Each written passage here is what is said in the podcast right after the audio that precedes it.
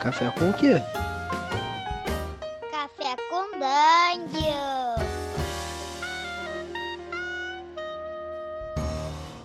Bom dia, amigos do Regra da Casa. Estamos aqui para mais um Café com Dungeon, a sua manhã com muito RPG. Meu nome é Rafael Balbi e hoje eu estou bebendo um cafezinho filosófico aqui. Botei, botei os gestos de alguns filósofos famosos aqui dentro para ajudar a pensar bonito, a pensar barato, pensar tipo de leve aqui, porque a gente vai ter um elenco grande aqui. A galera que participou de um episódio recente aí do Café com Dungeon falando sobre RPG, linguagem e mídia. E mais uma adição, que é o Mestre Pedroca, que meio que chamou esse podcast, essa edição, falando que tinha novidades aí, tinha coisas que a gente não aprofundou, tinha coisas que ele queria trazer e coisas que ele discordava. Então a gente, cara, tem mais. A gente vai voltar com o tema e ver aí o que a gente pode produzir a mais. Então, cara, em primeiro lugar, bem-vindo novamente aí, Mestre Pedroca. Pô, valeuzão, Balbi. Né, Dessa vez não vou falar obrigado pelo, pelo convite, porque na verdade eu me convidei, né? Então obrigado por ter aceitado ter me convidado, velho. Mas, cara, é, é, é aberta, cara. Eu falei, o regra da casa é aberto, é isso aí. Isso aí é de a gente vive isso. É verdade, é verdade, cara. E, pô, e hoje, hoje eu tô tomando nada, na real. Eu, não, eu cheguei em casa correndo, eu, tô- eu não tô tomando nada. Eu tô com uma garrafa de vinho vazia aqui do lado. E é isso aí, porque a gente, né, tá aqui pra poder conversar. É isso aí. Exatamente. Então, bom dia. Bom dia aí, Tertulione.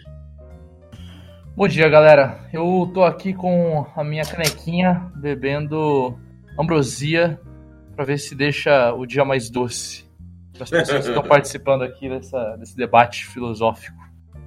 Estamos também com o Diego Bacinello. Fala aí, galera. Bom câmera obscura. vocês. Eu tô aqui tomando o meu cafezinho aromatizado com Sidônia Oblonga. Caralho. Marme- o marmelo. Ô, Marmelo. O Marmelo. Tô tomando uma marmelada diária aqui.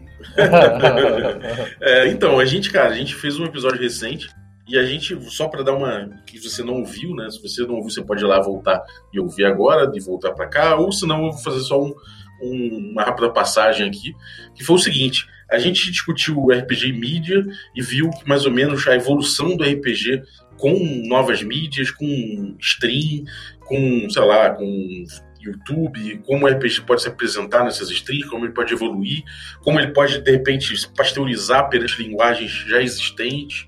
Enfim, a gente fez uma, uma, grande, uma grande salada a respeito disso, discordou algumas vezes, concordou em outras, mas de fato, como é um programa rápido, a gente não teve como aprofundar em tudo. E o Mestre Pedroca parece que tem novidades aí a respeito, cara. O que, que, você, o que, que você andou pensando a respeito, cara? Cara, a, a primeira coisa foi que eu, eu tava escutando o podcast lavando a louça, assim, acho que pra mim o café com dungeon é tipo louça e, e, e dungeon, assim. e, cara, eu tava. E na real teve vários momentos que eu me percebi parando de lavar a louça pra poder realmente prestar atenção e pensar sobre, tá ligado? Então- Caraca, que foda. Não, isso, isso é muito massa, cara, porque como produtor de conteúdo, eu acho super importante ter oportunidades de refletir sobre a própria produção, tá ligado? Uhum. Acho Não, eu já que- posso dizer que já é um sucesso pra mim o programa se, cara, se causou reflexão, sacou? Acho que é isso que a gente Bota vira, assim. é.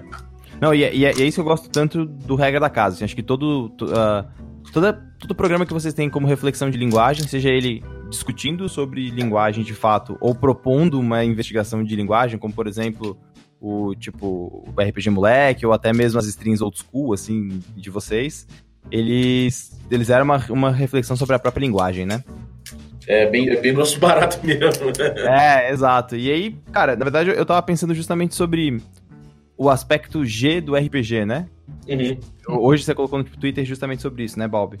Sim, é, eu, eu tava pensando sobre isso, porque eu tenho visto, principalmente na, na gringa, assim, eu acho que no Twitter a galera fica muito curiosa pra saber se eu tô falando de stream nacional, Uhum. mas às vezes não é, não é, não, a galera quer colocar alguma treta, mas não é, é muito pelas streams gringas que eu vejo, principalmente, é, que, cara, a gente tem o seguinte, a gente tem vários streams, por exemplo, que você vê o jogo, você vê ali que eles estão encenando um D&D, mas você vê muito do aspecto jogo de lado, sabe? Você, você vê que eles não estão em momento algum nem pairando, nem usando o sistema, nem em suas dinâmicas, sabe? Eles estão simplesmente fazendo um, um drama ao vivo, mas sem necessariamente ligar o conflito às coisas que o sistema traz.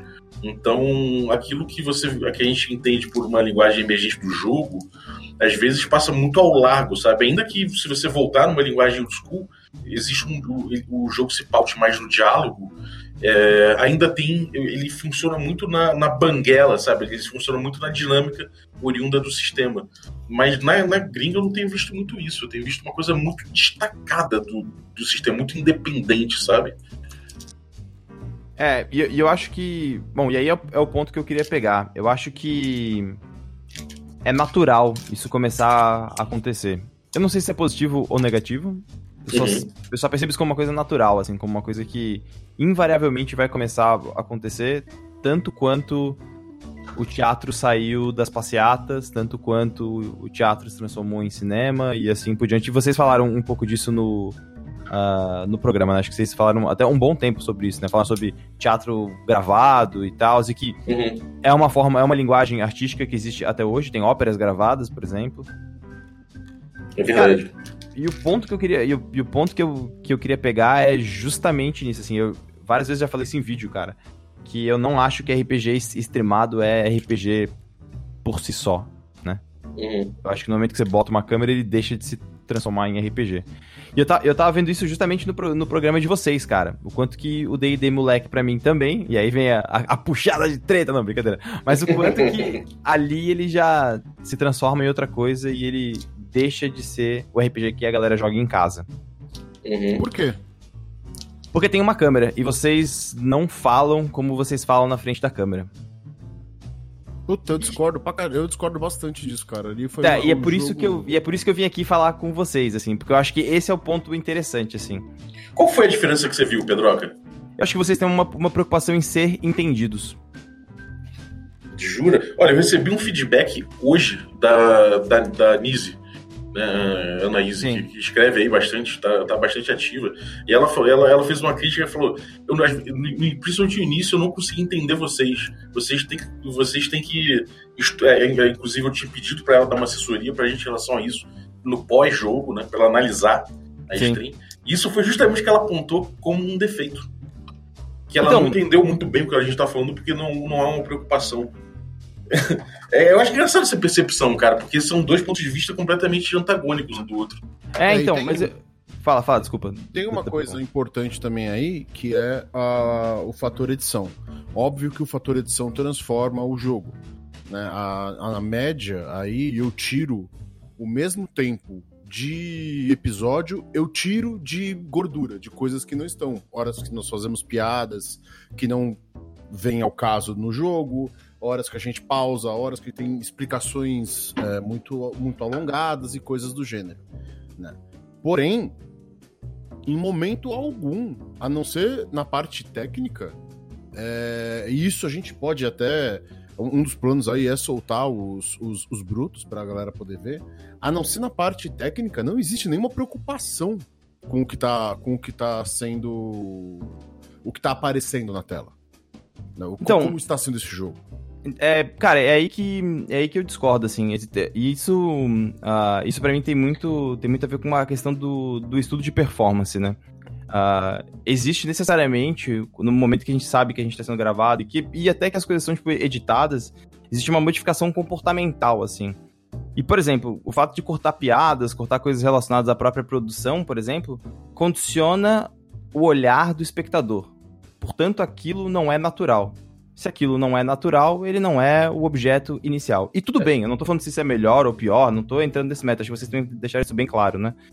E, e também não acho que o que vocês fazem é, é RPD, né? RPG Drama. Acho que vocês talvez sejam, de todos os produtos que a gente tem nacionais, o mais próximo do game, por si só, né? E... Mas eu, eu consigo ver, assim... Isso eu tô falando do ponto, do ponto de vista de produção, assim. No D&D Moleque, por exemplo, eu consigo perceber que isso é um produto de entretenimento. Uhum. Eu... Que usa a linguagem do RPG. Eu queria, eu queria entender uma coisa, então. É, de, acordo com, de acordo com isso que você falou, em tese, a gente não conseguiria é, proporcionar uma experiência 100% fidedigna do que é um RPG se ele for gravado, correto?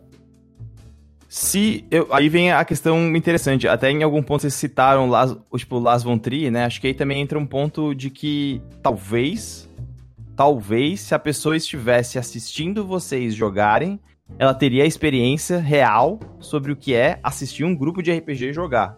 Ele não Você vai ter uma em louco? Oi? É, em loco, no local. Aham. E eu acho que isso tá necessariamente relacionado à experiência do teatro. Tem uma. ah, assim, a gente fala isso porque existe todo um estudo do- da- da interpretação do ator e a relação com o palco, tudo.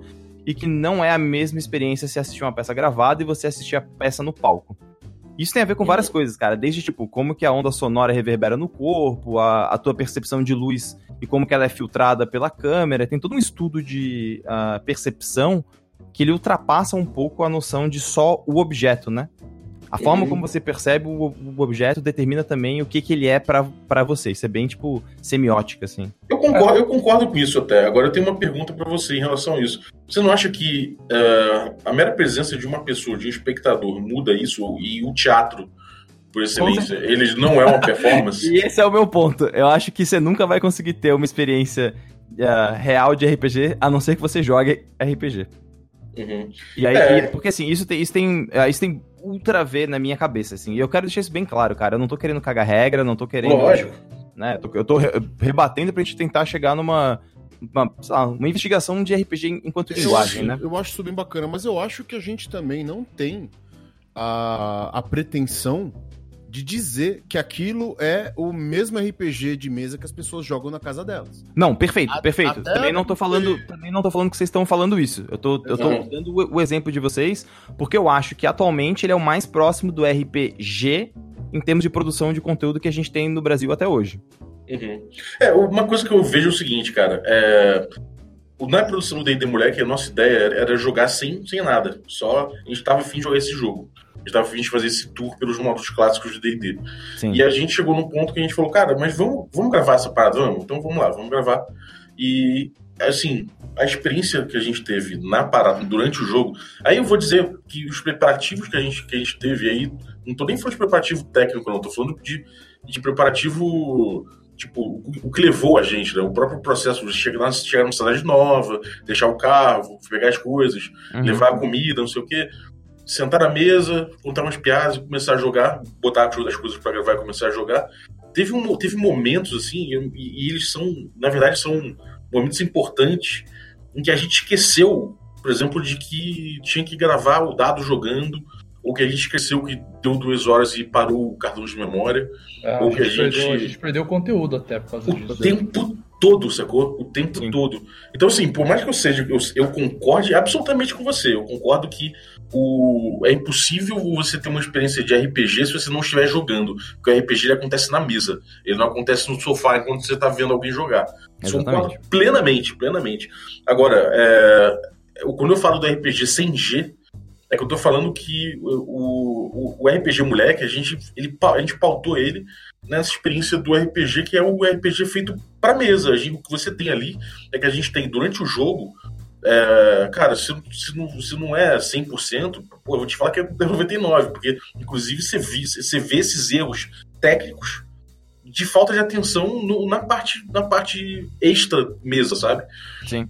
Então, o que você, o que você vê no D&D Moleque é um grupo completamente imerso ali, cara. 99% imerso naquela, naquela, naquela brincadeira e naquele jogo que é um jogo que não é feito pra fora. O que é feito pra fora é edição, sabe? Eu tô Então, tentando, mas- eu tô, eu tô tentando entender aqui o, o ponto do Pedroca, e aí eu queria saber o seguinte. É, eu entendi o que você disse de que a, a câmera presente ali ela pode modificar o comportamento. O cérebro ele começa a funcionar de outra forma, né? Do jogador. Agora, isso, isso ocorre com uma câmera presente onde todo mundo sabe que ela tá ali presente, certo? Certo. Se a câmera ela não tivesse ali ó, ó, aparente para os jogadores, e talvez eles não soubessem que fosse ser gravado, mas ainda assim foi gravado, você pensaria que funciona da mesma forma ou seria alguma coisa diferente? Ou aí Não. seria talvez o RPG de fato? Talvez, eu acho que isso seria essencialmente diferente, assim, e acho que essa é uma experiência interessante. Tem um, ah, tem um filme do, La- do Lars von Trier chamado Os Idiotas. Alguém viu? Uhum. aqui? Excelente. É, foi justamente o exemplo que eu dei lá É, da- até do Dogma. Falou né? Dogma, é, exato. Mas ah, Veja um um- filmaço. é um filmaço, um filmaço, e ele tem grandes discussões em volta dele, né? A primeira delas é sobre a performance dos, dos atores. Em vários momentos, questionava-se se os atores estavam atuando ou se eles estavam de fato ultra imersos nos personagens. Mas Uhum. o que eu queria chamar a atenção não são dos atores, são das pessoas que não sabiam que aquilo era um filme. Existem vários momentos do filme em que os atores interagem com pessoas que não sabem que aquilo é um filme. E, e é ali que o filme fica estranho. Porque você Uhum. consegue perceber claramente que existe uma pessoa que está atuando e pessoas que não estão atuando. E a, a ação deles é diferente. Uhum. E ali acho que fica um pouco claro essa, essa questão de o que, que seria. ah, o que, que seria a, a vida real, né?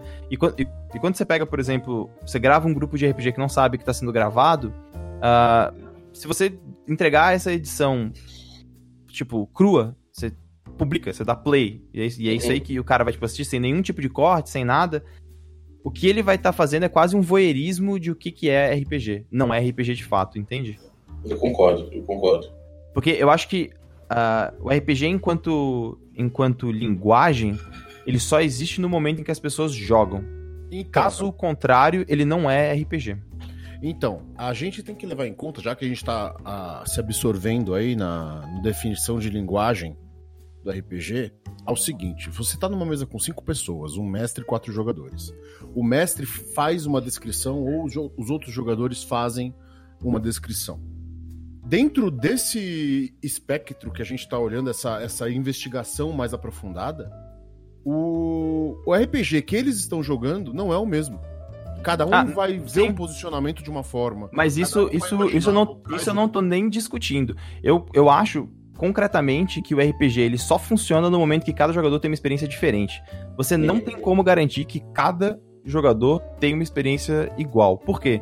Porque Claro. existe um momento em que todos os jogadores são necessariamente espectadores. Existe um conceito extremamente importante que é o- o conceito do espectador emancipado. O espectador emancipado é aquele espectador que consegue se posicionar perante uma obra e necessariamente retirar dele os parâmetros necessários para poder interpretar aquela obra.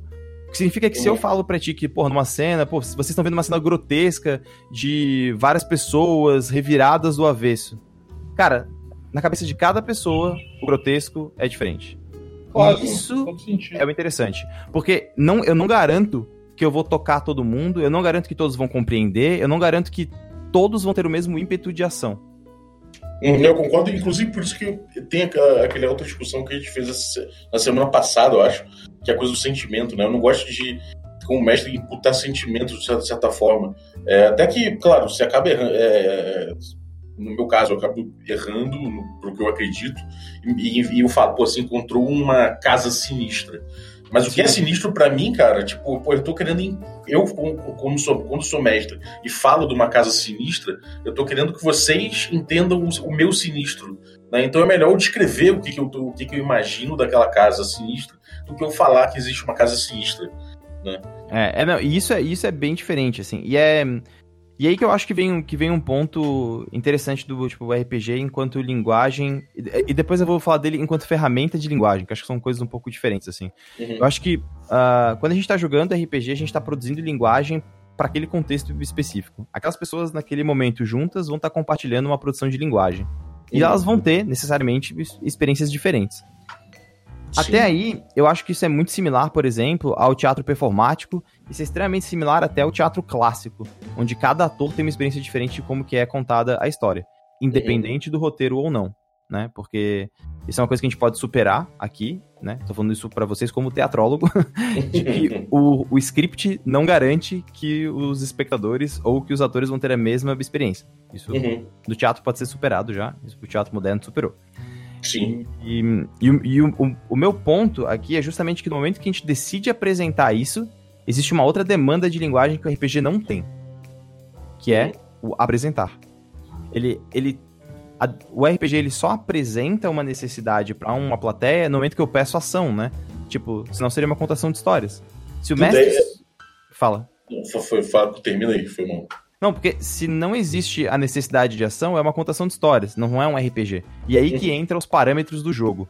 Essa questão de role-playing game, pra mim, o que que, o que que qualifica o RPG enquanto linguagem narrativa e enquanto jogo? A necessidade de ação. Se os se a plateia, se os espectadores não precisam agir, não é RPG, é uma contação de histórias. Eu faço isso com as minhas crianças diariamente. Eu conto histórias, elas não estão agindo. Uhum. Agora, no momento que eu pergunto pra elas o que que você quer fazer, eu dou um parâmetro de jogo pra ela, aquilo é BRPG. Uhum. Entendi. É, eu, assim, cara, eu, eu acho que existe uma- um grau de interatividade que você pode dar e que isso ainda, ainda não caracterize RPG, sabe? É, vamos supor aquele, sei lá, aqueles, aqueles filmes que você pode clicar no botão vermelho ou no azul para escolher que caminho você quer seguir. Sabe? Você poderia dizer que a plateia tá jogando RPG, de certa forma, não, sabe? O livro-jogo não é RPG. É, apesar do cara estar fazendo certas escolhas, É, eu o acho. livre-arbítrio não é completo, né? É, mas o que eu queria falar- O livre-arbítrio ser completo é necessário. Uhum. Uhum. É o que eu queria falar, é o que você falou, cara, que eu concordo, que é que o RPG não tem incluso nele uma coisa de uma, um mecanismo de performance, né, para fora. Ele Pra não fora. tem. Ele- In- Interno ele tem. Exato. Eu, é isso que eu acho que é o grande diferencial da linguagem do RPG em relação às outras, né?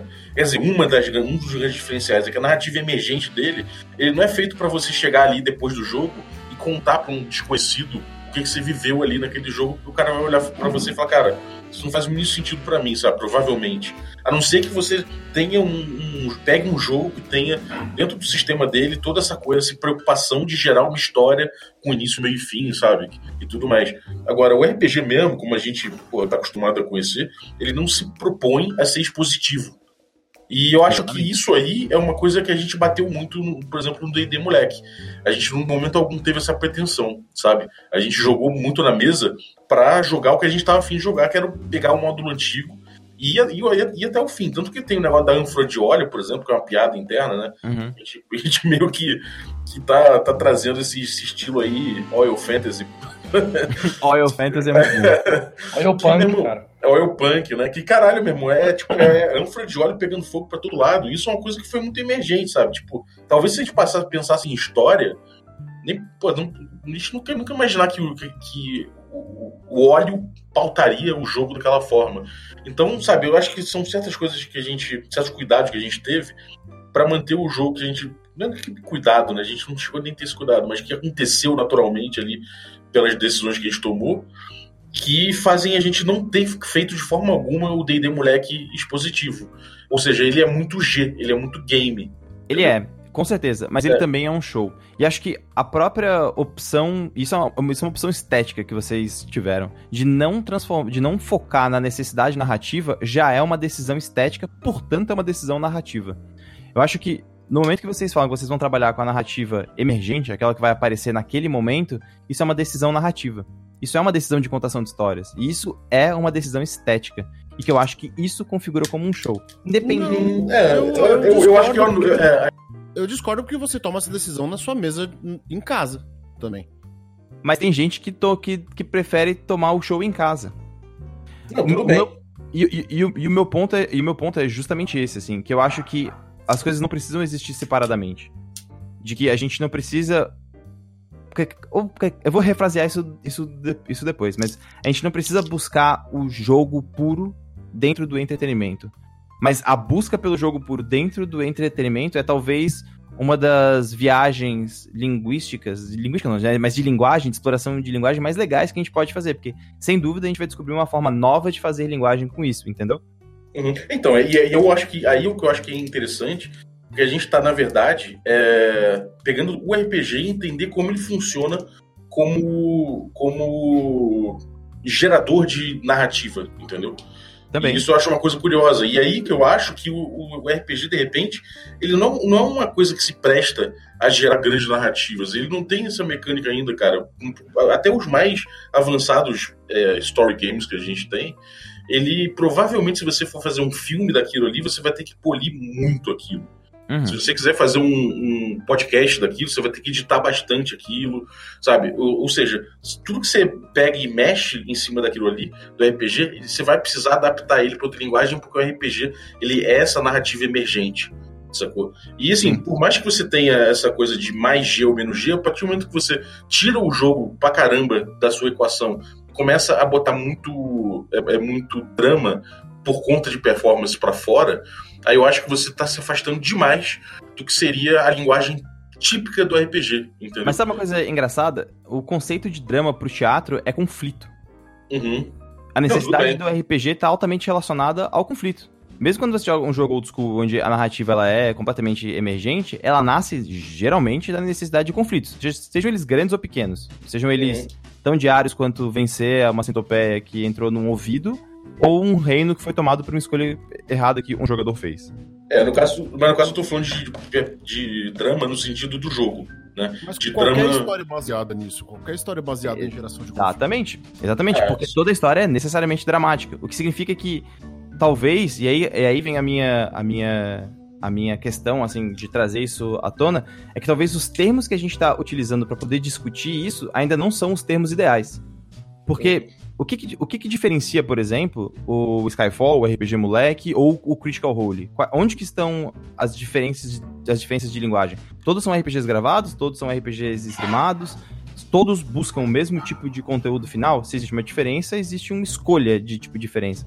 Uhum. É, são três produtos bem diferentes um do outro, né? São, e o que, que diferencia eles? Qual é, qual é a escolha de comunicação, de linguagem que a gente fez que diferencia eles? Porque eu fico pensando assim, se eu quisesse falar sobre isso no futuro, e vocês quisessem falar sobre isso no futuro, eu fico pensando na necessidade da gente unificar alguns termos, entendeu? Uhum. É, por exemplo, eu, eu usei drama no sentido do game design de, de RPG, né? Que é esse drama de do jogador chegar e trazer e, e optar por ele pautar o que, que ele está sentindo ali na hora, o que ele está vendo, o que, que ele está fazendo, e necessariamente não atrelado ao resto do jogo ali, né? É, nesse caso aí. Então, tipo, não tra- trazendo drama no sentido que você falou do teatro, que é um sentido mais amplo, né? Aparentemente.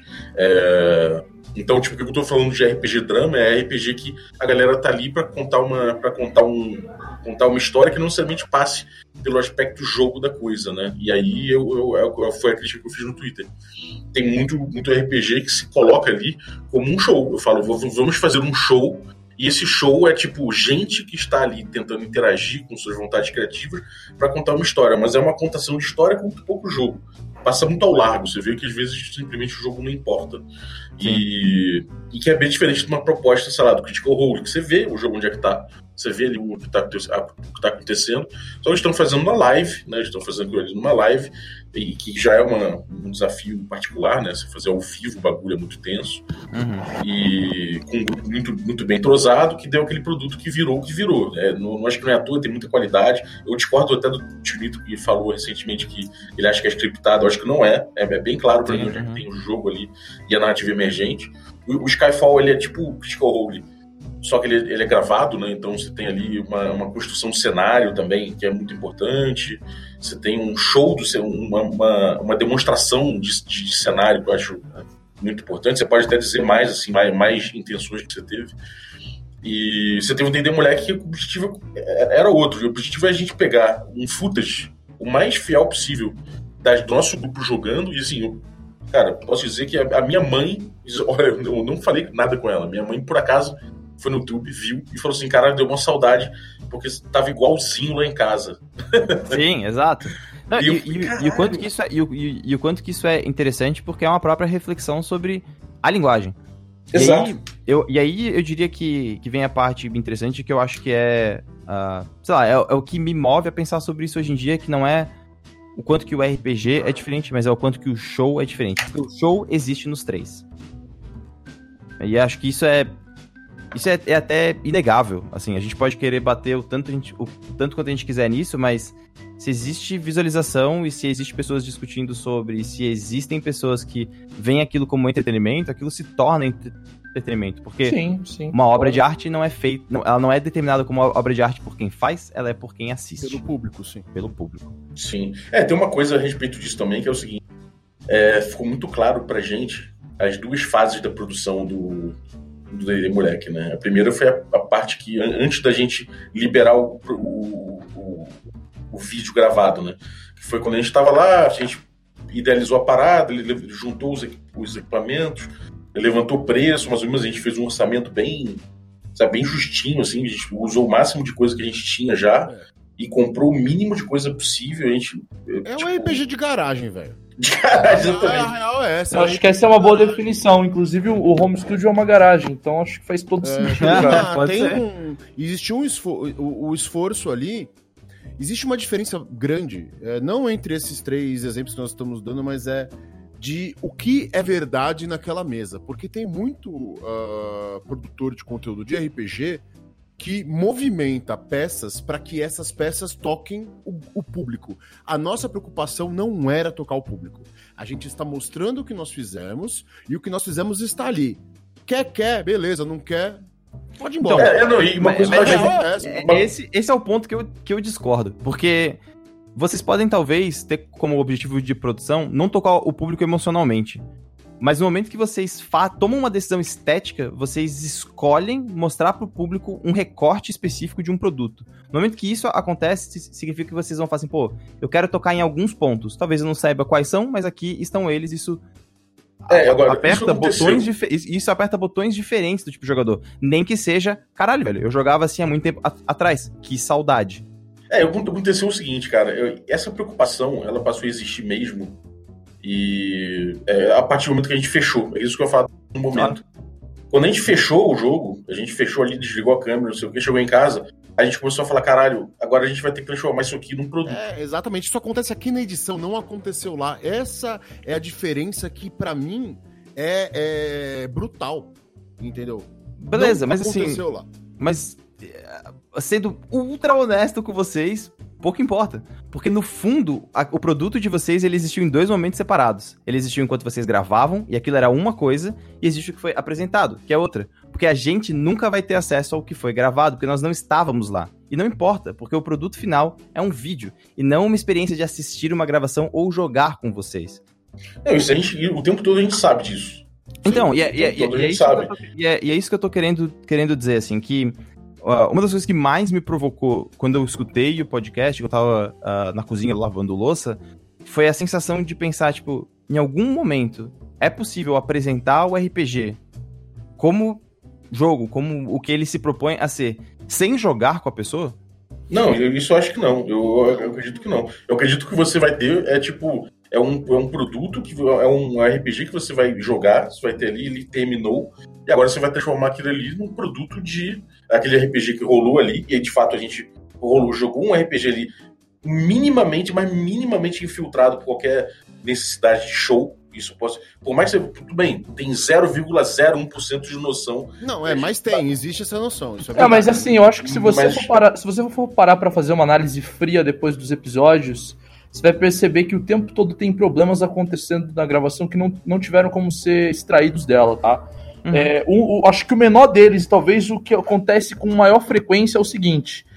É, se você assistir de novo, você vai ver que o Bacinello tá o tempo todo ali falando assim, Gustavo, vai um pouquinho pra direita, Carlos, vai pra esquerda. a, a gente tá meio cagando, assim, pra, pra, pra estética do, do que vai acontecer depois, na hora, e aí, nego não tá nem prestando atenção de estar tá é, a câmera. A entendeu? era minha porque eu sabia que ia ter que editar e que teve um momento de fazer movimento de câmera ali é, Agora. Para poder mostrar a gente, né? Porque cobria, coisa parecida. É, é por isso. Mas, é por assim, isso. Pode falar. Esse mindset existe. Esse mindset e essa modificação já qualifica como uma coisa diferente. Tudo bem, eu entendo. Mas, por exemplo, como é, é fazendo um paralelo, qualquer tipo de produção produção que seja para ser entretenimento.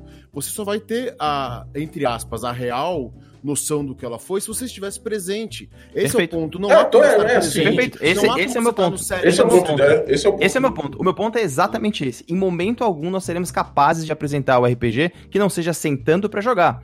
E o meu ponto principal é que isso é fantástico. Porque eu qualifico o RPG como uma experiência específica que ele não pode ser reproduzida a não ser fazendo ela. Pô, mas e aí a, mas a, gente tá, a, gente tá, discutindo uma parada que é muito elementar, assim, eu não, acho. É que eu todo mundo concorda, esse é o ponto.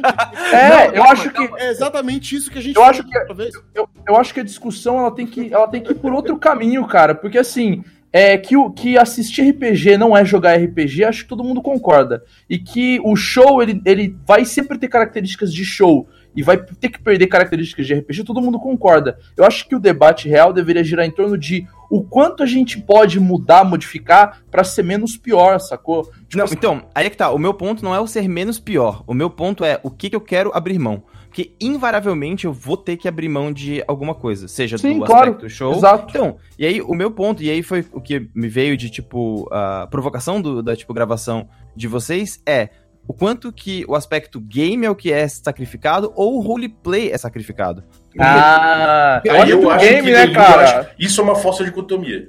Por quê?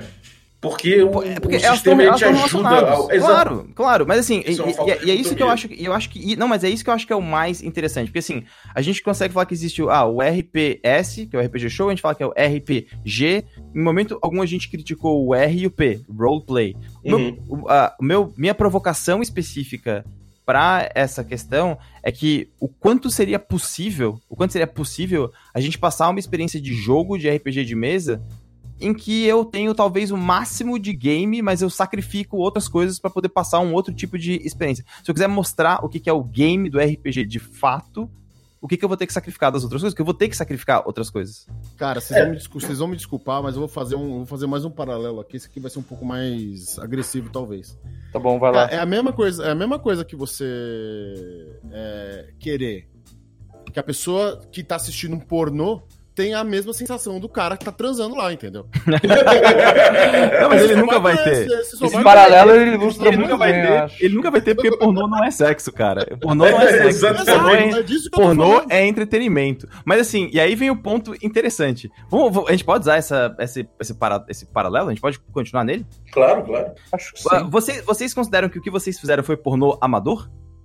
Hum. Ah, pois é. é. Um, é um homemade, é um homemade ah, aí é que tá. Talvez, talvez. não. E eu, e eu diria categoricamente que não é, assim. E, e por uma, e por uma coisa muito específica. Em algum momento aquilo foi editado. Em algum momento Ah! aquilo ah, pensou que seria editado. Olha só, olha só, eu vou falar o que, que a gente fez então, tá bom? A gente gravou uma sextape e aí a gente mandou pra uma editora. Foi isso que a gente fez. Puta, beleza, beleza.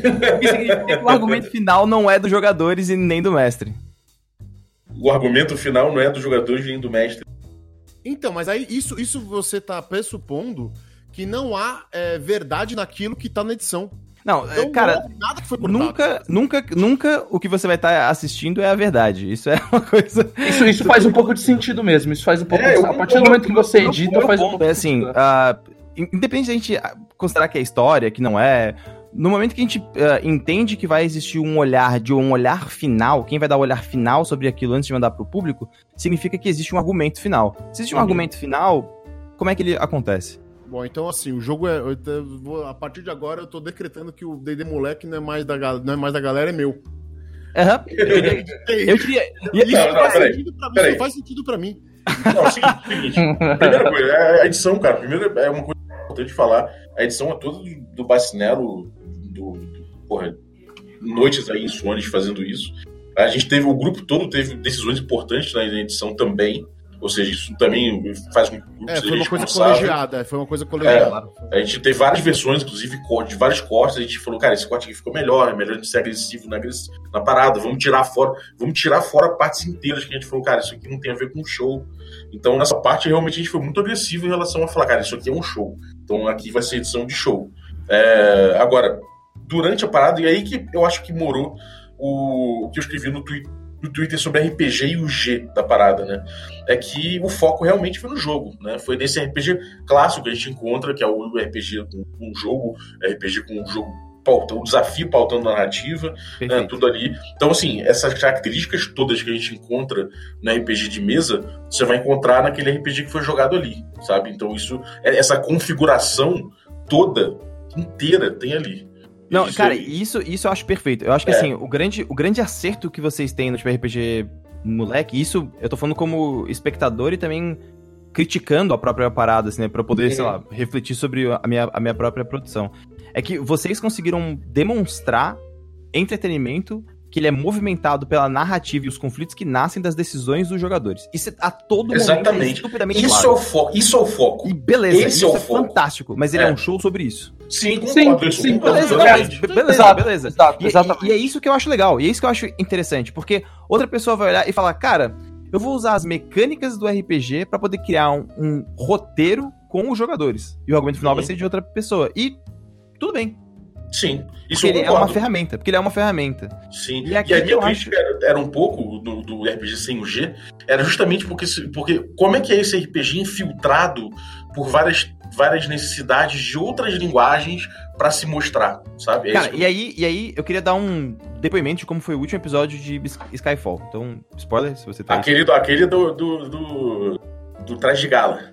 Do traje de gala. A gente tava de traje de gala, pá. No, no episódio final tem um, um momento que tá dando muita, muita, muita merda, etc, etc. E o personagem do Zeva, que é o Stranger Things, o Draconato, ele, ele fala assim, cara, eu quero negociar com a Sombra uma parada meio densa. Uhum. E aí ele fala, cara, eu queria negociar que ela salvasse todo mundo e eu, e, tipo, e que ela nos tirasse daqui. Naquele momento, eu cometi com o grupo um ato extremamente absurdo que eu não faria numa mesa. Eu falei, beleza, só segura aí, vamos eu e você conversar na sala do lado, porque eu quero saber o que, que você quer dizer com isso. Uhum.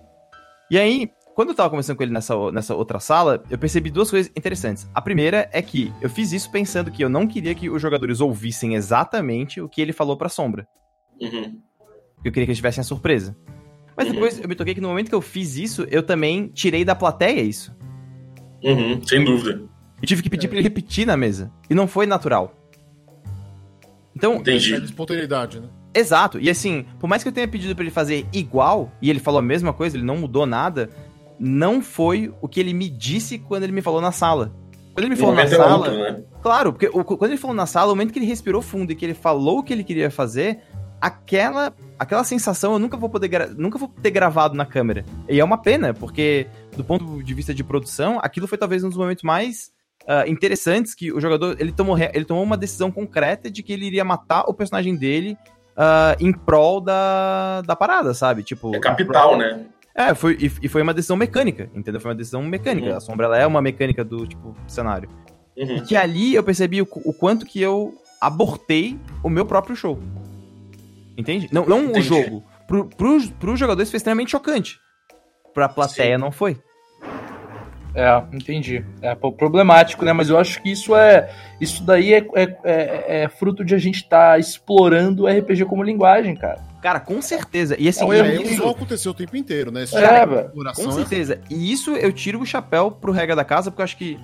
e eu falo isso abertamente, falo, cara, assistir a stream de vocês na- quando era antigamente foi o que me fez impulsionar pra saber o que, como que eu queria gravar Skyfall. Assistir D&D Moleque me faz pensar como que eu faria a segunda temporada. Tipo, eu acho que existe uma necessidade de reflexão sobre a linguagem que acho que agora é o momento de ser pioneiro. Exato. De- de Exatamente, e falar, cara. cara, e se a gente colocasse uma câmera gravando 24 horas numa casa e a galera jogando RPG sem parar? É uma possibilidade? Não só jogando RPG, mas comendo churrasco depois. Porque o RPG acontece nesse momento. Exatamente, o RPG acontece nesse momento também. Teve vários momentos na casa de. ah, que a gente tava ficando, tipo, Airbnb, que eu cortava os jogadores. Eu falava, cara, não fala sobre isso. E o, o voo tá aí no chat. Eu falava, cara, não fala sobre isso. Guarda pra falar na mesa, discute isso na mesa, nem que tome tempo. Porque Uhum. isso também é RPG. Tipo, não procurem regra antes pra gastar menos tempo da mesa. Deixa acontecer. Isso faz parte do jogo, entendeu? Isso é legal, isso funciona. Eu quero mostrar isso, que também tem esses aspectos, entendeu? Sim. E uma coisa curiosa também, né, cara, que a gente vê como o mercado que ah, bom, certamente ah, o, o jogo mais jogado em stream é o D&D. Sim. E a gente sabe, todo, todo mundo aqui tem certeza que vai concordar comigo, que talvez ele não seja nem de longe o melhor sistema mais fluido para você jogar no stream, Não justamente por conta de cons- consulta e crunch e, e decisões que você tem que tomar ali, olhando o livro, olhando a ficha, consultando. Então isso é uma coisa engraçada, né? O mercado ele, ele traz o D&D muito forte e os próprios RPGs eles não, eles eh, ainda vão ter que, que se pensar nessa forma de, cara, tem gente produzindo alguma coisa aqui que não é que, é, que vai além da sessão de jogo, né? É, e, e isso é uma coisa muito louca, assim, tem algumas. Existem métricas. A gente tem métricas do tipo episódio, tipo Skyfall, né? Uhum. Tem gente que pula os combates. E é um número considerável de pessoas que assiste menos o combate. Ele sai em tal momento do vídeo e ele volta depois. Isso é Caralho. curioso. Isso é curioso, porque o quanto que isso mostra de fato o que a gente tá, tipo, fazendo e que as pessoas querem ver, e o quanto que isso vai ter que modificar a minha, a minha a forma de apresentar ou não. Entendeu? Sim. Eu, eu É, vou querer abortar o combate na tipo, segunda temporada? Não, porque eu acho que isso faz parte do jogo. Eu quero demonstrar isso. É, De repente é você motivador de muda o jeito que você faz o combate.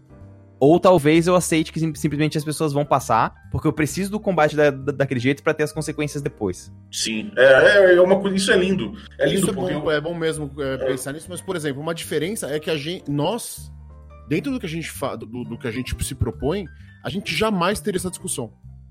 Entendeu? Perfeito, perfeito. Tá, tá, tá pulando combate? Foda-se, a gente vai continuar Perfeito. jogando. E eu, e eu acho que é. e Eu acho que, cara, eu acho que isso é, isso é sensacional. É, assim, isso é bonito também, né? É tão Mas eu bonito acho que quanto. também. Mas eu acho que o fato de olhar pra esses dados e falar o que, que esses dados nos entregam também é refletir sobre a própria mídia, entendeu? Sim, sem Ah, dúvida. sim, eu concordo, eu concordo. E a gente não é, a gente não é também, o Bacina, também a gente não é blindado a esse tipo de coisa. A gente olha a retenção, a gente olha esse tipo Ah, de coisa. sim, claro. sim. É, é uma coisa que a gente tem que saber também. Se, se, se a gente pega um produto e, e o bagulho não tá andando com o produto, a gente Então, fala, mas existe, mas existe uma, um limiar aí aonde você começa a descaracterizar aquilo que você se propõe a fazer. ah, sim. Esse, esse daí é o Com maior problema, na minha opinião, sabia? Com certeza. Eu acho. Quando você começa a se moldar muito com base nisso, e você, você acaba se distanciando muito da sua proposta inicial, às vezes até se distanciando muito, muito do que pode ser RPG até como linguagem, assim. Você vai transformando a parada em uma outra coisa bizarra, assim. É bem perigoso. Cara, É isso, uma- isso com certeza, isso com certeza, assim. E acho que ah, justamente esse é o ponto em que. E é por isso que eu falo que ele é pensado como entretenimento, porque pensar sobre entre- entretenimento é também pensar sobre qual é a minha proposta de linguagem. Isso é, isso isso é verdadeiro com ela, tá ligado? Pra caralho. Os dados e falar, cara, na real, foda-se que isso tá acontecendo, minha proposta é essa. O meu É. produto cultural é esse. É, isso é uma coisa que eu acho que a gente, a gente tem em mente, por exemplo. A gente, tem, a gente quer fazer a segunda temporada, vai acontecer. A gente Sim. vai fazer. A a gente quer tentar algumas melhoras. Obviamente, cara, eu posso listar aqui que nem, nenhuma da. pegar a lista do que a gente pretende melhorar, nenhuma delas é, é relativa ao jogo na mesa. Todas elas são questões Perfeito. técnicas de, de- tipo, ou de equipamento, Exato. sabe? Perfeito. Tipo, E é- e é- de e é muito louco, pós-produção. talvez aí tenha que ter esse, esse momento que você para e fala, tá, do show, da coisa que aconteceu, o que, que eu mudaria? Exato. E, e tudo bem, porque talvez o aspecto do RPG do jogo em si e da criação de narrativa esteja, es- es- assim, esteja super funcionando. Mas a mecânica, a mecanização dele pra gravação precisa ser outra. E, tu, e tudo bem. Exatamente. Não vai É- modificar o que é, né? É, exatamente, é bem por aí. É tipo, a gente pode no futuro ter, cara, tá num, porra, num mega estúdio, tá com grua, com, sei lá, com mil microfones lá pelado e não sei o quê. Que, meu irmão, uma, uma coisa é certa, assim, é o, o, o que a gente quer com D&D Moleque é, é a mesa, sacou? O resto, assim, Sim. pode mudar tudo. O que não pode mudar foi o que a gente sentiu. A, a euforia até de quando terminou tudo, a gente falou, caralho, foram, cara, foram, assim, em termos de mesa, eu recordando de todas as mesas que eu joguei desde criança, foi, cara, uma das mesas mais prazerosas que eu tive, sabe? É, sim, e isso, isso partindo de um cara, eu, como streamer, eu sou um péssimo streamer, porque eu fico. Eu fico, cara, eu fico muito mal streamando, eu fico, tipo, nervoso, eu fico, tipo, sei lá, OBS, essas paradas todas, eu fico duro, não, não sou eu, sabe?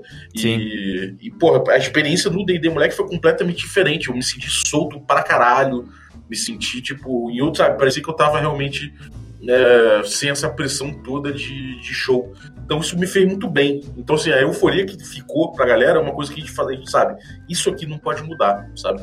Uma, uma das certezas que a gente ficou depois. Sabe uma coisa, uma coisa que eu fiquei muito curioso agora? Eu, eu acho que eu gostaria de fazer um experimento social algum dia, montar algumas câmeras escondidas no estúdio e gravar uma sessão de RPG é, sem avisar ninguém e fazer um comparativo. Porque eu entendo isso que o Pedro falou, de, de que a linguagem corporal mu- muda e tal, só que eu queria ver isso na prática. Eu fiquei curioso pra ver isso na prática, sacou? Acho que Cara, eu, e, e eu, eu, eu, eu boto muita fé nisso, eu super toparia me envolver nisso, porque ah, isso, isso é uma coisa que, assim, por mais que seja, sei lá, estudado por vários, ahn, várias, vários es- estudiosos da performance, enfim, eu ainda acho que ele é, um, ele, ele é pouco pautado em dados, sabe? Acho É. que isso é, isso é muito pautado em experiências que as pessoas têm, assim, específicas, tá ligado? E que talvez seja mais interessante, efetivamente, a gente ter provas disso, assim, sabe? É verdade, cara. É verdade. Mas, cara, eu, assim, você vê, né? A gente, a gente discutiu linguagem aqui e no fim das contas, o que a gente tava pensando era mais ou menos a mesma coisa, né? De que o RPG em si, ele é da mesa. Isso eu acho que é uma conclusão que a gente pode chegar desse, desse, desse bate-papo, né? O, o RPG ele pertence à mesa. Ele é aquela coisa que acontece ali quando, quando aquelas vontades criativas estão estão se batendo, né? É, então, é. em segundo grau, eu, eu ainda acho que o RPG pertence ao indivíduo.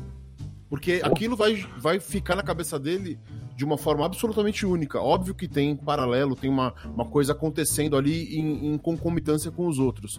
Mas é uma experiência única. É da pessoa, é individual. Não, e eu, cara, eu concordo, eu concordo pra caramba com isso, assim, e acho que uh, existe também um aspecto extremamente importante da questão do jogo, que é o jogo gera mais envolvimento uh, pessoal com o produto, né? Isso também é uma outra coisa importante. A pessoa participar de uma contação de histórias ou a pessoa agir dentro da história também são dois níveis diferentes, né? Uhum. Isso é uma coisa doida também. A gente, quando lembra do RPG, a gente nunca lembra que a gente tava na mesa ali. Quer dizer, às vezes sim. Mas normalmente a gente não lembra que a gente tava na mesa ali. Lembra do você na pele do herói que você tava, ou do, é, ou do mendigo claro. que você tava interpretando, né? Você sente aquele mundo. E você pensar que você tá transmitindo querendo transmitir, de certa forma, isso também, né? Esse sentimento, de, de alguma forma, você, você tá botando isso em jogo, né? E... É, e, e, aí, assim, vocês já. Bom, com, com certeza vocês já devem ter tido essa tipo, experiência das pessoas contando para vocês momentos de meses que vocês participaram e eles contando para vocês como é. Pô, aquele, aquele momento que não sei quem fez tal coisa, né? Uhum. E aí, quando você compara com o que um jogador fala, né? Cara, aquele momento que o meu personagem, ou que eu fiz tal coisa, blá, blá, blá, é, é muito diferente.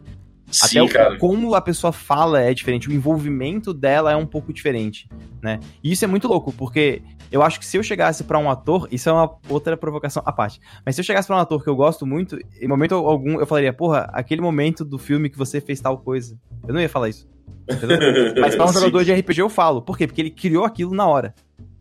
É doido isso, né? É, sabe, quase como a, a pessoa admira o potencial do criativo ou narrativo da pessoa naquele momento, entendeu? Uhum. É, cara, é doido. O, o, RPG realmente ele é muito particular em linguagem. E é por isso que às vezes eu fico, eu fico até um pouco. É, não vou dizer com medo, né? Medo é muito forte. Mas eu fico é, olhando a infiltração, às vezes, da, de outras linguagens no RPG, de certa forma, pasteurizando o que é essa experiência, sabe? E, e esse é um medo que eu tenho, por, assim dizer. Que é você ver no futuro, sabe, sei lá, quando as mídias vão convergir finalmente, não sei o quê. Aí você vê o que o, o G do RPG vai se apagando, vai deixando de ser. Sabe? E e já me sacanearam, porque eu tenho esse medo né, no, no outro programa. Mas é, não é tão difícil você ver que ah, é, é possível que isso ocorra, né, uma pasteurização dessa, dessa ideia, porque o próprio jogo old school, né, quando você tinha tipo, estilo de jogo old school, ele se perdeu em pouco tempo, né? É, Sim. E ele foi resgatado depois de, 40, de quase 40 anos.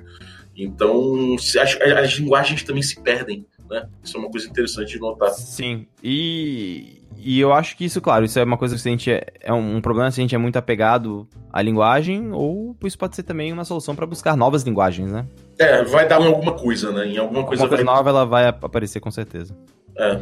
Então, cara, pô, eu acho que no fim das contas não teve treta, né? A gente, a gente meio que concordou, a gente, a gente só foi, gente... foi meio que modelando ali os argumentos, né? A gente meio que tretou como os gregos, né? Acho que tá, tá, tá passando. é verdade, né? é verdade. É. Foi, foi, bem, foi, bem, foi bem civilizado, foi bonito de ver.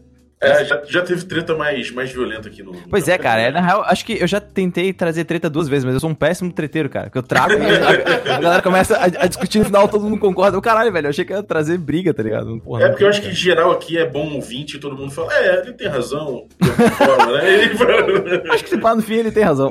É, ele, ele, também tem, né? Então é isso aí, cara. A gente tem razão, mas então, a gente, cara, uma coisa que eu acho que é legal do debate é que no fim das contas, isso aí gera uma síntese legal. A gente chegou numa síntese boa. Então é. acho que o público provavelmente, cara, vai concordar. E se não concordar, traz aí uma outra síntese que você teve do que você, você viu aqui, que a gente debate mais, faz mais Twitter, depois volta. Esse processo é muito gostoso. Isso que alarga aí o, a linguagem do RPG, como, como o Pedroca falou. E isso aqui que eu acho que é muito importante, que vai, vai, ter, vai ter fruto, cara. Eu tenho certeza que vai ter fruto. Ah, com certeza. É. Então, cara, é isso aí. É, recadinhos aí, Pedroca? Uh, uh, sim, acho que pra galera do Regra da Casa, só procurar Mestre Pedroca no YouTube ou nos agregadores de podcast. Tem podcast, tem YouTube. É isso aí, tá bem de boa. Maravilha. Manda um abraço pro Roxo. Manda, o Roxo tá no chat ali, velho. Tá no chat? Ah, então, Roxildo, um, um abraço pra você, cara. Saudades. É... Bom, eu vou dar um recado aqui. A gente acabou de ter aí nessa, na, na terça-feira, primeira terça-feira do mês, o NBA. Então fica ligado que toda primeira terça-feira do mês tem essa bebedeira da galera aí do RPG de São Paulo, em Pinheiros, ali em frente, no Bar do Urso, que é perto do, do metrô Fradique Coutinho. É, toda primeira terça-feira do mês às 8 horas, então é só colar. Espero que você cole. A galera tem colado cada vez mais, então o, o coro só aumenta e é, cara, várias discussões como essa a gente tem lá e algumas até nascem nesses encontros, a gente bebe cerveja, fala merda e acaba descobrindo certas coisas legais. Alguém olha e fala, pô, na essa merda que vocês falaram agora dá um bom episódio. é bem isso. Cara, a, ontem tinha um, um, cara lá que. O César. Que ele cataloga, é, ele compra e cataloga RPGs brasileiros é, físicos, né? E ele, mais tem, mais de, ele tem mais de 600 títulos catalogados. 600 títulos catalogados 600 de RPG brasileiro? Sim. Exatamente. Porra, tem que trazer esse cara pra poder conversar, velho. Lógico, lógico. Vai, Porra, já, já. Ficou com a gente lá até altas da manhã, já tava doidaralho. É, muito bom, cara. O cara pegando chuva e nem aí. Caraca, é, exatamente, roots pra caralho. Bacinelo, algum recadinho? A gente, continue enrolando seus dados na frente do escudo, não usem escudo e assistam D&D Moleque, ó, em 50 minutos. Ele estará no ar. Ele estará no ar. Vamos correr, vamos correr. E Tertulione, algum, algum recadinho aí, meu filho? Ah, cara, eu vou, eu vou dar um recado aqui, porque essa semana a gente atingiu 15 apoiadores do fanzine, então acho que é. Melhor gente... fanzine de OSR do Brasil. Cara, olha só, se vocês, se vocês gostam desse tipo de conteúdo é, sujo, né? Esse conteúdo tosco e mal feito, vocês podem entrar no apoia.se barra vomitations para poder adquirir o seu fanzine de RPG que pode ser adaptado para praticamente qualquer sistema, né? E vem com o encarte aí com uma tabela para você gerar um deus. É isso, garoto. Caralho. Nossa, um Messias, né? Um Messias, um Messias. É. Messias. Muito bom. Muito bom. Eu sou o fã, eu sou o fã número um do, do Sou eu, é isso. Sou valeu, eu. velho, valeu. Demorou. Galera, então, pô, é isso. Muito obrigado aí. Valeu quem tá na stream aí do Pedroca acompanhando. Obrigado também. É... Ah, entra na Câmara Obscura lá, porra. Esqueci de fazer o jabá, né? Entra na Câmara Obscura lá. é muito vacilão, né, RPG, cara? segue nós lá, tem um monte de jogo, é tudo bom. É isso aí, então. Valeu, galera. É... Até a próxima aí. E vamos lá, vamos filosofar sobre RPG, porque, como diria o tio Lito, RPG é doido demais. RPG é doido demais, é verdade, velho. valeu, tio Nitro. Um abraço. Valeu, galera. Um abraço pra todo mundo, galera. É nóis.